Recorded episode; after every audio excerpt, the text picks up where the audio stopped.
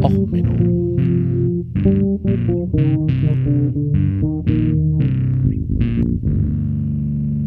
Der inkompetente Podcast über Dinge aus Militär, Technik und Computer, die so richtig Herzlich willkommen zu Och Menno, dem Podcast für alles, was in Militär, Technik und im Internet so richtig in die Hose geht. Heute mit der Folge My Chemical Romance, Demolition Lovers. Mit Dünger wachsen die Explosionspilze. Ja, herzlich willkommen. Ich hatte ja versprochen, ich mache eine Folge zu Beirut. Also zu der Explosion im Hafen von Beirut. Ähm, geht mir sogar persönlich ein bisschen nah. Beirut ist der Einsatzort, den ich hätte äh, begleiten sollen. Ähm, von der Marine aus hätte ich nicht zu große Füße gehabt. Ähm, da ist nämlich auch die Radarkette, die von den Deutschen aufgebaut wird, die Zentrale und auch der internationale Hafen, wo sehr viele Marineschiffe liegen, direkt neben der Explosionsort, also eine Mole weiter. Ähm, so gesehen, ja, sind auch einige UN-Soldaten verletzt worden und ähm, gibt eine ganze Menge Videos von dieser Explosion.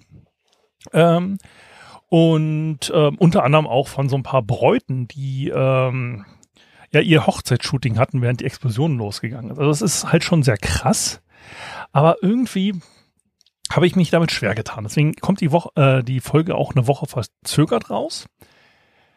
Ähm, man könnte jetzt drüber reden, warum das so schlimm ist. Also erstens gab es die ganzen Gerüchte, oh, das ist ja eine Rakete gewesen oder oh, da hat ja irgendwie eine Terroristenorganisation ihre Sprengstoffwerkstatt gehabt.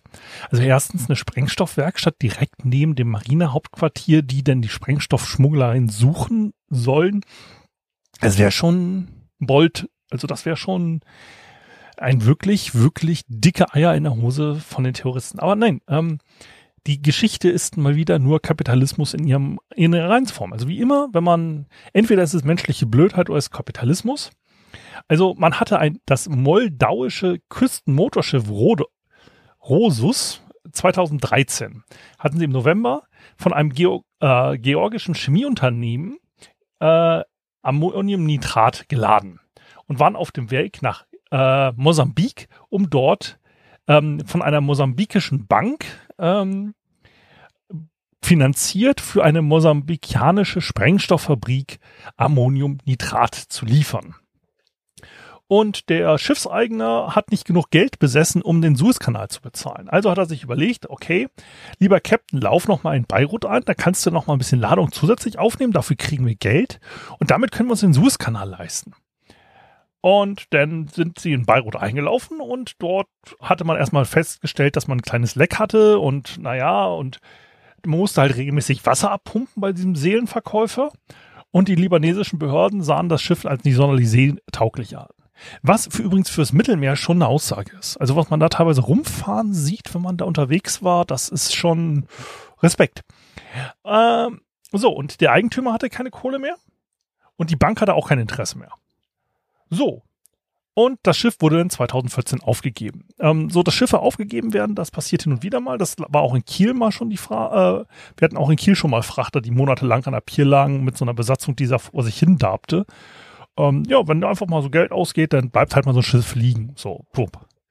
So, und da haben dann halt die Besatz, ähm, haben dann die Behörden irgendwann gesagt, haha, so auf so einem Schiff, das ist nicht gut. Und ähm, da wurde erstmal Schiff beschlagnahmt. Und da hat man festgestellt, naja, also komplett ähm, die Besatzung ist dann erstmal im September 2014 erst von Land gehen, äh, von Bord gehen dürfen. Also die saßen da fast ein Schiff, äh, ein Jahr auf dem Schiff fest. Und ja, Ammoniumnitrat war an Bord. So, und das ist eine hohe Explosionsgefahr. Da reden wir gleich nochmal drüber. Und da haben dann die libanesischen Behörden gesagt, okay, wir müssen das von dem Frachter runterkriegen, ist einfach sicherer. Und dann haben sie das halt in so ein Lagerhaus gestopft. Ja, und das Schiff ist dann anscheinend irgendwann mal so im äh, Anfang 2018 in dem Hafen gesunken. Und ähm, ja, das Ammoniumnitrat lag dann halt seit 2014, zwei, ja, seit September 2014 dort in dieser Lagerhalle rum. Man hat dann mehrfach versucht, ähm, die Zollbehörde das Zeug loszuwerden, weil ja, man hat gesagt, okay, komm, das könnte man doch ins Ausland verkaufen oder äh, wir gehen es an irgendeinen Sprengstoffhersteller oder ans libanesische Militär, lass uns das loswerden. Naja, und ähm, ja, dann hat irgendjemand ähm, mal wieder versucht zu schweißen am 4. August Und zwar in der Nähe eines Feuerwerkslagers. Und das hatten wir ja schon mal in, äh, in der Feuerwerksfolge. Schweißen neben Feuerwerk ist immer eine gute Idee. Vor allen Dingen, wenn das Feuerwerkslager direkt neben einem Ammoniumnitratlager ist. Und das hat halt eine etwas größere Explosion ausgelöst, ähm, dass man halt auch bei Erdbeben Warnungen mit einer Richterskala von 3,5 messen konnte.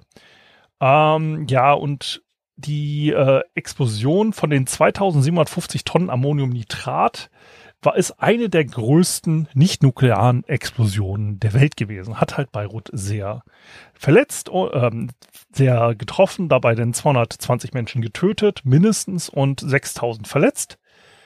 Ähm, ja, es ist halt schon krass. Ähm, und dann überlegt man sich okay, Ammoniumnitrat. Hm okay, das ist, wird für die Sprengstoffherstellung verwendet, wo noch?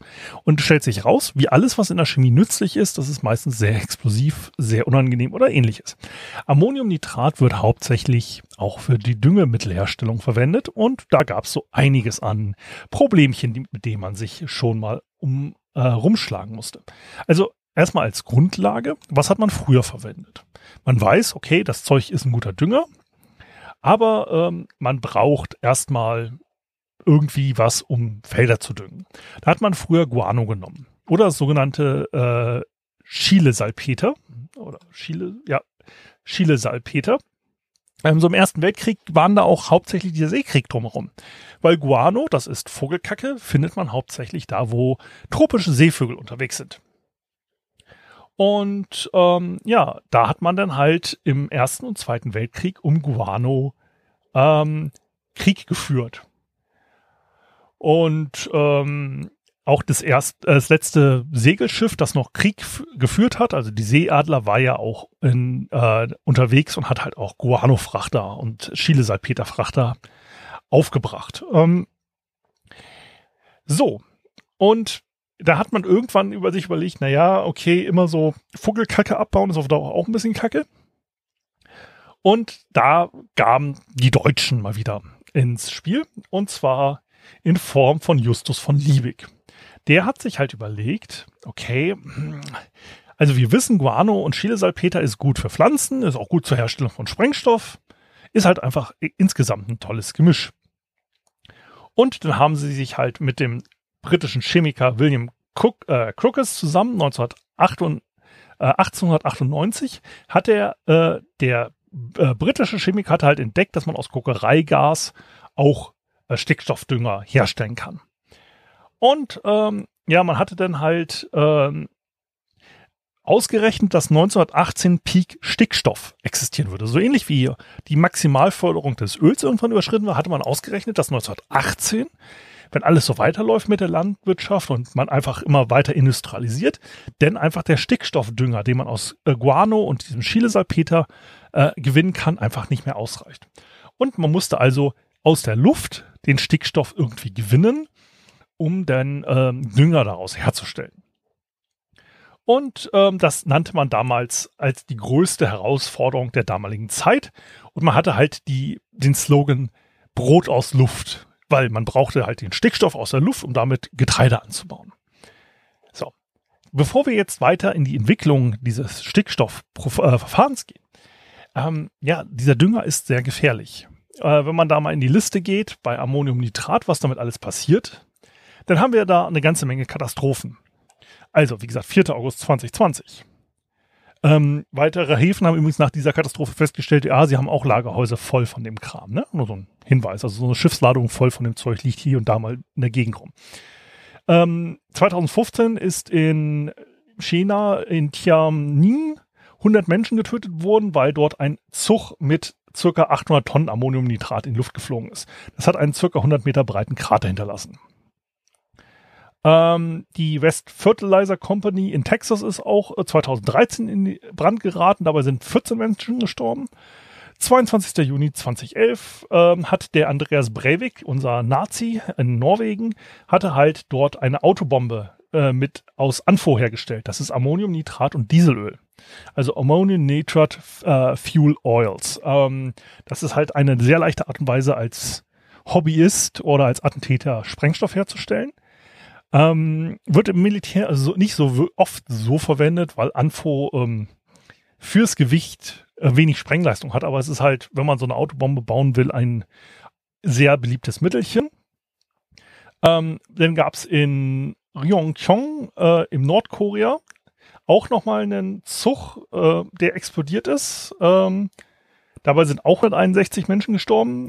Äh, in Tianin war das, ups, das war kein Zug, Entschuldigung, das war eine Fabrik, die in die Luft geflogen ist. Das ist nee, ein Lagerhaus. Okay, Entschuldigung, habe ich euch mal wieder Müll erzählt.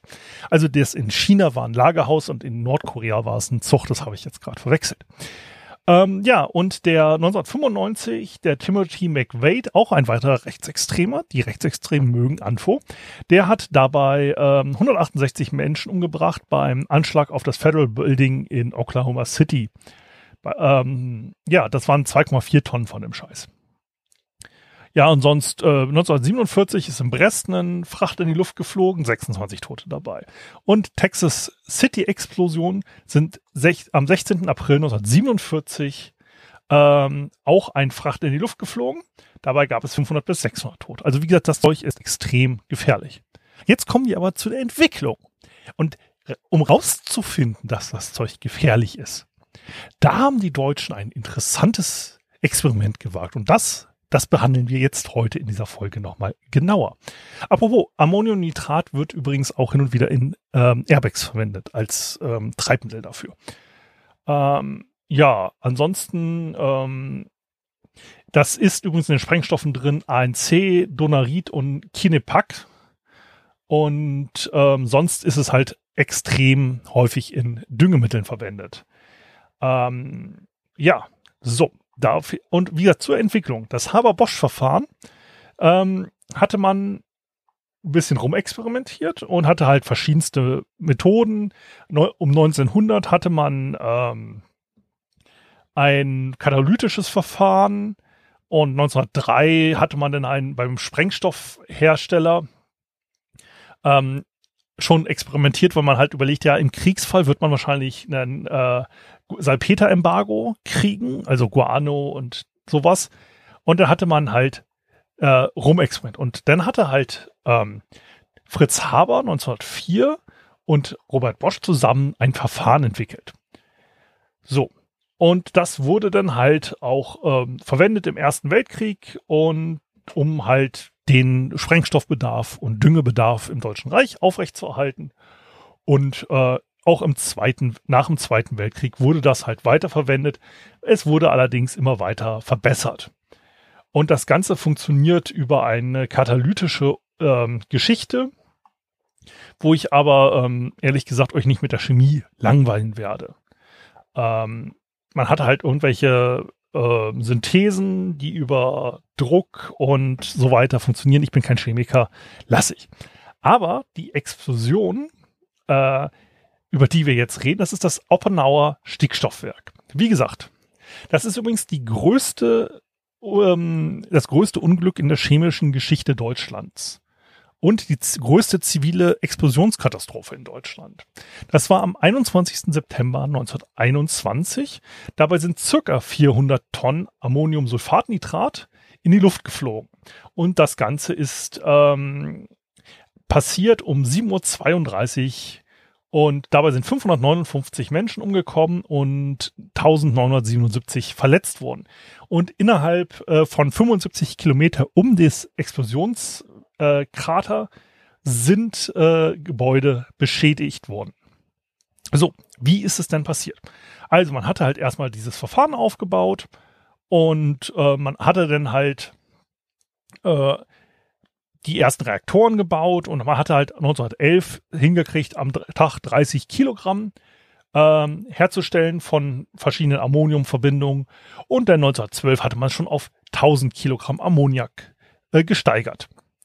Da hatte man halt das Stickstoffwerk in Oppenau gegründet. Das ist heutzutage, ähm, wo liegt das jetzt heutzutage genau?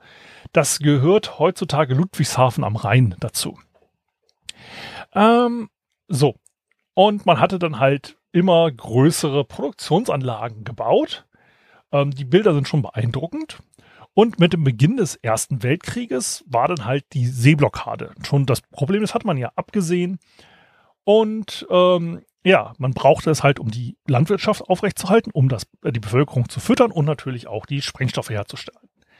So, also hatte man halt sich überlegt, okay, äh, Karl Bosch als großer Freund der Regierung hatte sich äh, gesagt, okay, wir machen, wir schaffen es in 5000, äh, 5000 Tonnen Natriumnitrat herzustellen innerhalb von sechs Monaten, wenn die Regierung uns jetzt sechs Millionen Mark für die Produktionsanlage zur Verfügung steht. Das ist ein guter Kriegsgewinnler, der hat dann gesagt, ja, das machen wir dann.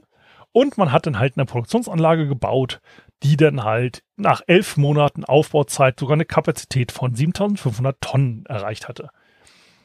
Und äh, man hatte dann halt aus Salpetersäure, brauchte man da zur Oxidation und so weiter. Und ähm, hatte dort dann halt ähm, eine sogenannte Weißsalzfabrik gebaut, weil Salpeter äh, weiß war. Und 1915 war sie dann so richtig im Betrieb. So. Und da hatte man natürlich immer noch leichte Probleme mit ähm, Luftangriffen und man wollte halt auch Oppenau vernichten aus Seiten der französischen Luftwaffe, weil sie halt neben dem Nitrat für Sprengstoffe auch noch Chlorgas herstellten für die deutschen Truppen, für die Chlorgiftgase. Äh, so. Ähm, man hatte halt immer weiter und immer weiter äh, ausgebaut und dann hatte man halt als BASF hatte dann sich gesagt, naja, die Luftangriffe auf Oppenau wären uns zu dick, wir bauen noch mal ein weiteres Werk in der Mitte von Deutschland, damit die Flugzeuge nicht so hinkommen das wurde in der Nähe von Merseburg gebaut. Und äh, in Oppenau hatte man sich entschieden, ach, Profit geht vor, wir arbeiten trotzdem weiter äh, während der Luftangriffe. So, nach dem Krieg ähm, war man halt so weit, dass man gesagt hat, okay, komm, ähm, das ist auch natürlich für die Landwirtschaft wichtig. Also hatte man in der Weimarer Republik weiter produziert. Ähm, die Reichsregierung hatte alle Bestellungen aufgegeben, also storniert und ähm, ja, damit hatte natürlich äh, BASF ein kleines Problem, weil nämlich die Sparte Sprengstoff und chemische Waffen haben zu dem Zeitpunkt 78 Prozent des Umsatzes ausgemacht. Ein Hoch auf die deutsche Chemieindustrie, also BASF, ein super Konzern. Nun, und die französische Armee ist einmarschiert. Und die haben jetzt erstmal die Abrüstung überwacht. Also alles, was militärisch nutzbar war, wurde angeblich erstmal musste weg. So, und man hatte dann aber bis 1930 einen Deal mit den Franzosen gemacht. Das heißt, man produzierte für die Franzosen das äh, Ganze und man hatte dann halt Dünger offiziell geliefert, natürlich auch für die Sprengstoffproduktion. Äh, da die Franzosen auch so ein bisschen was an Material abgebaut haben, gab es in Oppenau eine etwas geringere ähm, Produktionsgröße. Aber immerhin war es noch eine ganze Menge. So, und da gab es jetzt dann die Chronologie des Unfalltages. Also sie haben dann verschiedene Oper äh, Gebäude gebaut. Man musste halt nämlich diesen ähm, ähm, also man hat es halt in den boah, jetzt fehlen mir die richtigen Worte. Also man hat es in den Katalysatoren und in den Reaktoren hergestellt. Ähm, und man hatte dann halt erstmal immer weiter das, den Prozess verbilligt. Also hat man dann erstmal die Ammoniumnitrat-Lösung äh, nicht mehr in vernünftigen äh, Vakuumverdampfern ähm, runter konzentriert, sondern hat dann halt einfach nur gusseiserne Vakuumverdampfer genommen und ähm, hatte es dann auf 85 bis 90 Prozent aufkonzentriert. Also da hatte man weniger Arbeit mit, weil da hatte man eine höhere Konzentration. Und dann wurde es in so Rührgefäßen zu einem festen Ammoniumsulfat oder Kaliumchlorid, je nachdem, was man gemacht hat, ähm, in so äh, festen Rührwerken äh, befestigt. So. Und da hatte man den Vorteil, das Ganze konnte man jetzt so in so einem halbflüssigen Slurry-Zustand pumpen und weiter verarbeiten. Und diese heiße Mischung wurde dann ähm, in so eine Art trockenen Schneckenband gebracht, wo sie dann runterkühlen konnte und in diese Kristalle, die man haben wollte, zerfallen konnte. Ähm, und man hatte dann sich überlegt, okay, um das besser trocknen zu lassen, sprühen wir das Ganze in Lagerhallen. So. Und dieses Sprühverfahren verwendet man jetzt, um äh, quasi dieses, äh, da Wasser und dieses Salz verschiedene Kondensationspunkte quasi hatten, schob man das Ganze in diesem Werk in so Lagerhallen und dort wurde es in verschiedensten Arten und Weisen verspritzt und dort lagerten sich dann die Salzablagerung ab und die wurden dann aufgelockert. Das man wusste, man braucht man das für eine Sprengstoffherstellung, aber man hat es halt mit Mitteln des ähm, Tiefbaus quasi bergwerkisch abgebaut, das Ammoniumnitrat, das sich dort abgesammelt hatte. Oder Ammoniumsulfat, sorry. Ähm, so. Ähm, das Ganze machte man in Gebäude 110, das war 161 Meter lang und 31 Meter breit, aus Holz gebaut. Und äh, das Ganze ruhte dann auf einer 5 Meter hohen Stützmauer aus Stahlbeton. Dort hat man dann halt diese gesättigte Lösung durch eine Rohrleitung reingepumpt und da wurde sie dann halt versprüht und abgekühlt. Ähm, das passierte dann halt in Gebäude Operation 110 und das Ganze wurde dann mit einem Transportband in Gebäude OP 112 äh, und auch in ein Gebäude OP 182 ähm, transportiert. Das waren Silo-Gebäude. Beide Silos waren je 172 Meter lang, 31 Meter breit und 20 Meter hoch. Da passte eine ganze Menge Salz rein. Das ganze Lager äh, konnte ungefähr 100.000 Tonnen Ammoniumsulfat, äh, Nitrat aufnehmen. Ähm, also wie gesagt, es kommt immer darauf an, was man jetzt hatte. Also entweder Ammoniumsulfat oder Ammoniumnitrat. Das war dann halt je nach Prozessen etwas anderes Mischverhältnis. Ähm.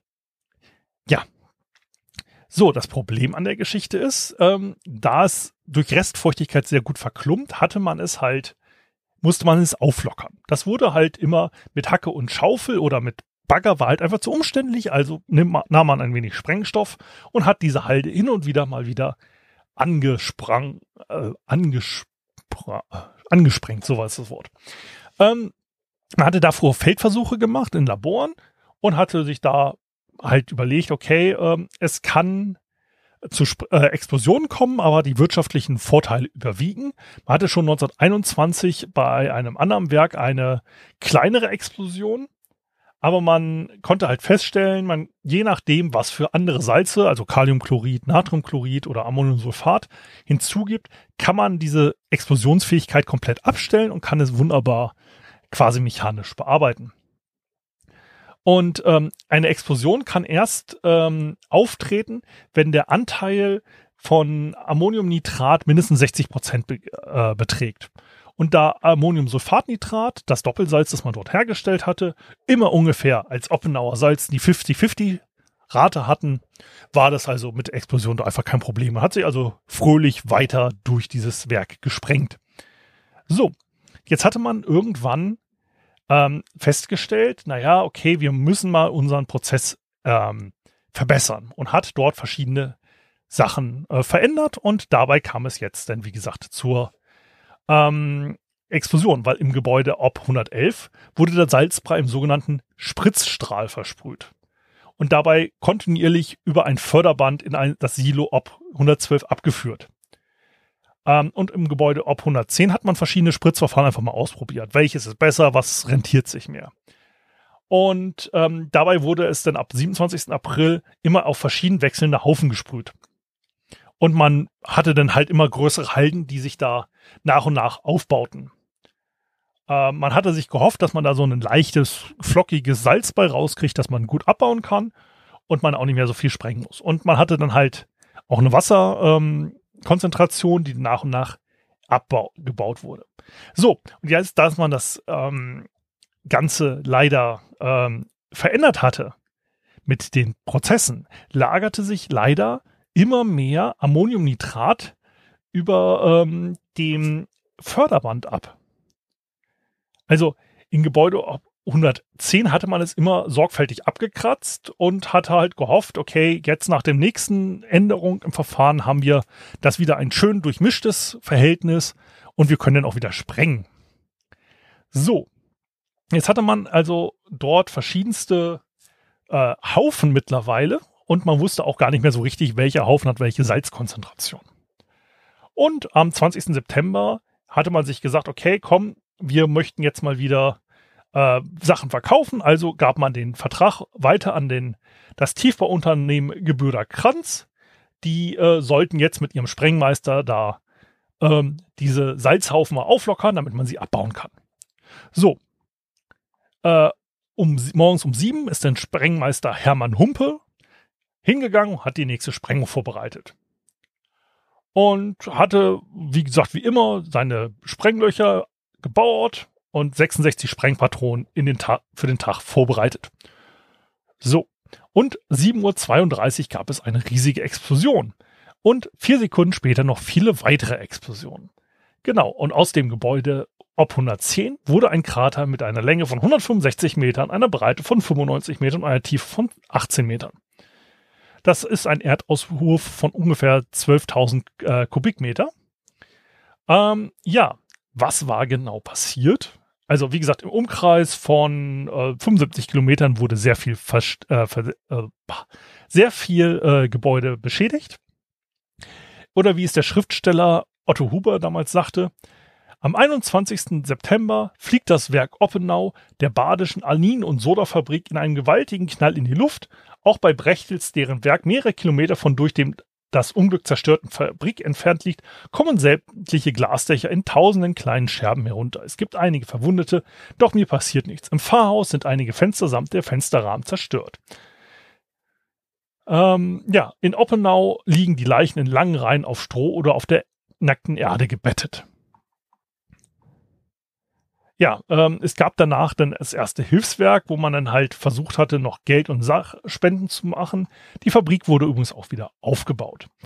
So, dann gab es eine Ursachenforschung und die Verwaltung, ähm, die Bayerische Pfalz, damals zuständig, hatte halt jetzt eine Untersuchungsaufnahmekommission äh, gegründet. Und dabei kam halt raus, dass ähm, die Teilchengröße und die Dichte verschieden dieser beiden Salze, die sich ja gegenseitig beim äh, Sprengen behindern, also nicht explodieren, dass ähm, die Teilchengröße ähm, sich je nachdem, wie man sie versprüht, ändert. Und dummerweise damit auch die Explosionsgefahr. Äh, und durch die Änderung des ähm, ja, verschiedenen Versprühverfahrens hatte man es jetzt hingekriegt, dieses an sich inhärente Gemisch so zu versprühen, dass es dabei genau die ähm, sinkende ähm, Teilchengröße, die man für die Explosion brauchte, durch dieses bessere Sprühverfahren, man wollte ja kleinere Teilchen, ähm, hingekriegt hatte. Man hatte auch die Dichte reduziert, man wollte ja ein fluffiges Salz. Explosionsfähigkeit nimmt mit geringer Dichte zu. Man wollte eine geringere Restfeuchte, damit es nicht so verklumpt, damit man es besser abbauen kann, stellt sich raus, Explosionsfähigkeit steigt bei geringerer Restfeuchte. Also hatte man das Verfahren kapitalistisch so lange optimiert, bis man ein perfekt explosionsfähiges Werk gebaut hatte und damit einen riesen volkswirtschaftlichen Gesamtschaden äh, erstattet.